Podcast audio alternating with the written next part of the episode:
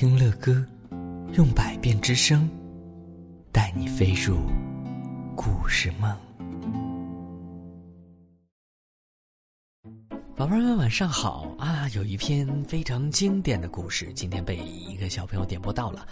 呃，这个是《星星小葫芦》的故事原地。他说：“乐哥，我想听《哈利波特》的故事。我叫李运奇。虽然几行简单的字，但是也映入了我们胖熊老师的眼帘。因为《哈利波特》实际上是绝对不能够随便播讲的故事。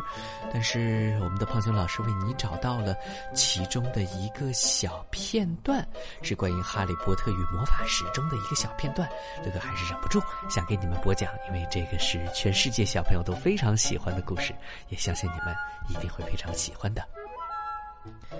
哇，《哈利波特与魔法石》第一章，大难不死的男孩让我们来听听看。家住女真路四号的德斯里夫妇，总是得意的说，他们是非常规矩的人家。拜托了，拜托了，他们跟神秘古怪的事儿从来都不沾边，因为他们根本不相信那些歪门邪道。佛农德斯里先生在一家名叫格朗宁的公司做主管，公司呢生产钻机。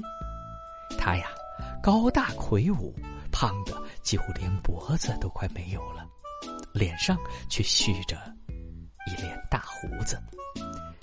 德斯里太太是一个非常瘦的金发女人，她的脖子几乎比正常人长一倍。